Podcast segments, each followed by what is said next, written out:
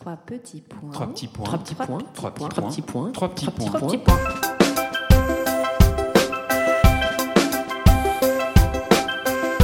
Je suis Alix. Je suis Julie. Toutes les deux, nous avons la même passion, parler des livres et de leurs auteurs. Avec ce podcast, on a réalisé notre rêve et nous allons partager ce moment unique en vous faisant découvrir un auteur et son livre que nous avons adoré.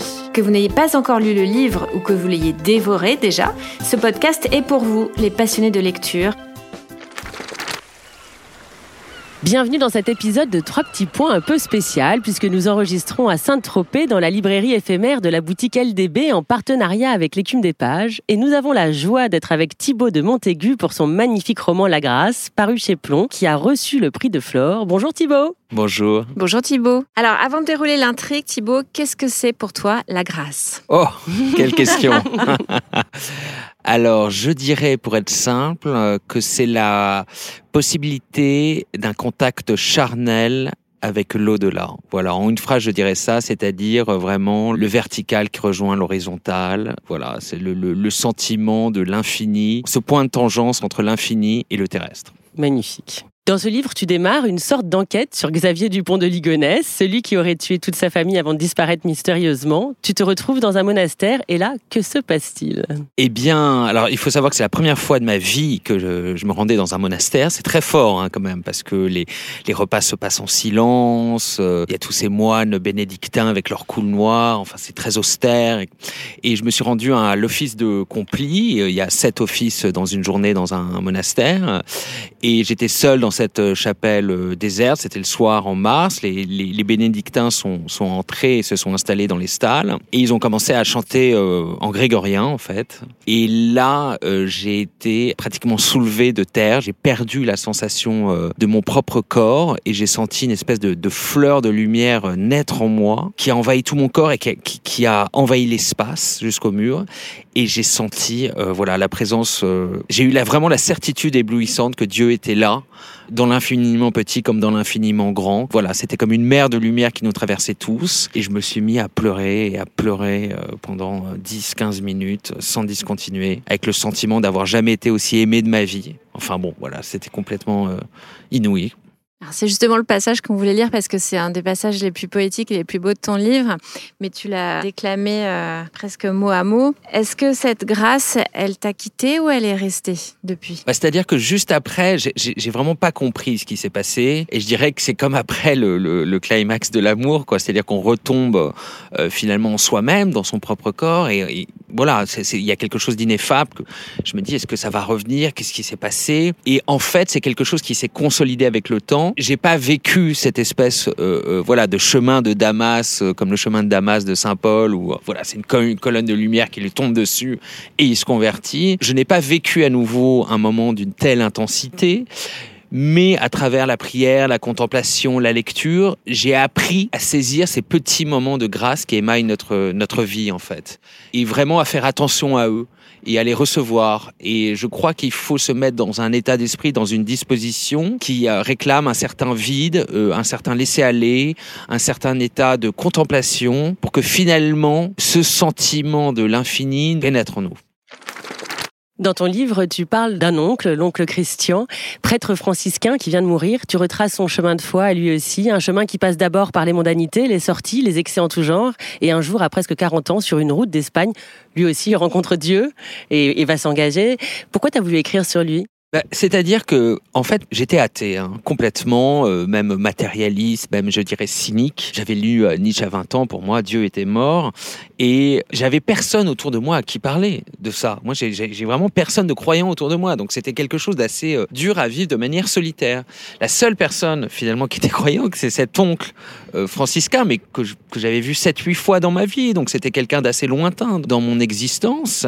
Et j'ai découvert, en fait, au moment de son enterrement, qu'il avait eu euh, finalement lui aussi son chemin de Damas, lui aussi cette révélation, cette épiphanie extrêmement forte, et qu'il avait complètement basculé. Et moi, j'imaginais que c'était finalement un être qui était né, enfin, qui avait eu la foi du charbonnier, comme on dit, euh, quelqu'un pour qui ça allait de soi. Et de savoir qu'il avait eu, voilà, le, même parcours que moi, je me suis dit, bah, c'est en suivant son parcours que je vais comprendre le sens de cette grâce. Et c'est pour ça que j'ai décidé de partir sur ces traces. Alors les, franciscains, ils font vœu de pauvreté et d'abstinence, et on peut dire que c'est un énorme contraste entre ce qu'il était et ce qu'il devient. Est-ce que tu crois que Christian a réussi vraiment à abandonner ce qu'il avait été? Alors j'ai retrouvé certaines interviews de lui, euh, voilà, qu'il a donné euh, à des blogs ou à des petits médias, où finalement il disait que Dieu nous prend avec nos passés, nos fêlures, nos parcours, et qu'il faut pas non plus renier ce qu'on a été. Et finalement, je suis sûr qu'il a été d'une certaine manière travaillé encore par ses démons, par les regrets qu'il pouvait avoir, par voilà, parce qu'il a vécu vraiment une vie extrêmement dissolue avec des expériences multiples et extrêmement fortes euh, auparavant. Donc je pense qu'il ne faut pas euh, marquer une césure totale et que ça l'a habité. Mais en revanche, il a transformé finalement ce désir d'intensité, ce désir d'avoir une vie plus grande que lui, pour le tourner vers Dieu et pour le tourner vers les autres surtout. Parce que voilà, la charité, la pauvreté était quelque chose de très important, très importante pour les franciscains qui suivent euh, Saint François d'Assise. Et donc je pense que voilà, c'est quelque chose qu'il a su transformer pour le meilleur. La question qu'on peut se poser quand on, lit sur euh, ton oncle Christian, c'est puisque tu décortiques ce mystère de la foi, c'est est-ce qu'il faut toucher le fond pour euh, rencontrer cette grâce? Heureusement, ce n'est pas nécessaire. Je pense qu'il y a des, gens pour qui ça va de soi. En fait, il y a différents types de parcours, il y a différents types de foi. On parlait de la foi du, charbonnier. Il y a des gens, voilà, ça s'impose à eux dans l'enfance et ils gardent cette foi de leur enfance. Et moi, je suis très admiratif de ça aussi parce que je me dis que c'est finalement, on garde l'émerveillement de l'enfance, en fait. En revanche, voilà, je pense que cela sert finalement de toucher le fond. Voilà, moi, j'ai connu un, épisode dépressif euh, où finalement, euh, je trouvais plus de sens à la vie. Tout s'est effondré et je pense que c'est très c'est finalement c'est salvateur euh, quelquefois de, s'effondrer pour se défaire de, de, tous ces désirs qu'on érige en besoin, de toutes ces envies de se projeter en permanence, de se comparer aux autres, toutes ces fausses idoles qu'on se crée et qui finalement nous rendent malheureux. Et quand, quand tout ça disparaît, quand vraiment il n'y a, y a plus rien, qu'on se trouve face au mystère de notre existence, eh ben là peut-être on peut découvrir ce qu'on a à l'intérieur de soi. Et donc je pense, il y a beaucoup de parcours finalement de, de conversion dont je parle euh, euh, dans le livre. Donc il y a mon oncle, il y a Saint François d'Assise, il y a Charles de Foucault, il y a Rancé, il y a beaucoup beaucoup voilà de grands convertis qui sont passés par ce moment des ténèbres à la nuit noire de l'âme comme l'appelle Saint Jean de la Croix. Justement, l'autre personnage de ce livre c'est Saint François. Tu mets en parallèle sa vie et celle de Christian. Est-ce que tu peux nous raconter pourquoi? Alors, Christian a décidé, une fois qu'il a eu cette révélation, de rentrer chez les franciscains, qui est un ordre qui a été fondé par Saint François au tout début du XIIIe siècle. Et euh, cet ordre, vraiment très beau, parce qu'il a voulu ramener Dieu sur terre. Et pour lui, donc, c'était vraiment faire vœu de pauvreté, de chasteté, d'obéissance, mais euh, vraiment de se trouver au, contact des plus pauvres, des plus démunis, parce que finalement, il y a l'idée que quand on se défait de toutes ces, de toutes ces richesses matérielles, mais aussi, disons, euh, morales, enfin tout, tout, ce qui nous encombre et qu'on se retrouve finalement dans, une sorte de nudité, eh ben c'est là où on trouve Dieu. Et c'est pour ça que voilà, dans les évangiles, souvent euh, Jésus dit voilà, on retrouve dans la pauvreté le visage même de Dieu. Il y a quelque chose de très fort euh, là-dedans.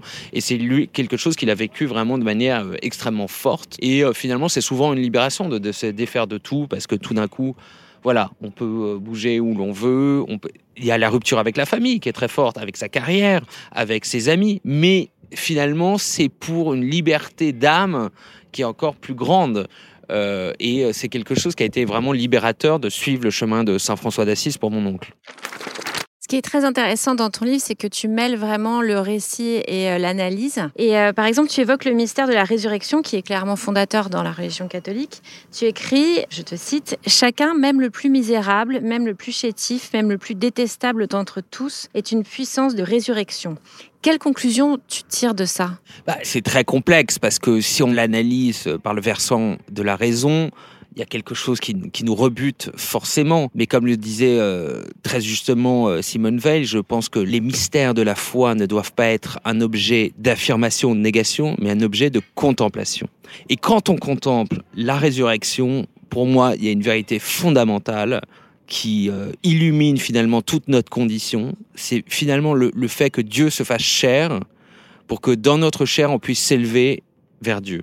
Ce Dieu-là, voilà, je reste ouvert, on peut l'appeler l'au-delà, l'infini, mais en tout cas, cette tension spirituelle, elle est constitutive de l'homme. Et si on l'oublie, on passe à côté d'une dimension immense euh, euh, de sa vie. Et donc, l'exemple du Christ, c'est vraiment ça, c'est-à-dire que finalement, Dieu n'est pas cette puissance lointaine, euh, complètement folle, en dehors du monde, mais que finalement, on peut communiquer avec lui dès cette vie en fait. Et voilà, c'est un motif d'espérance extrêmement fort.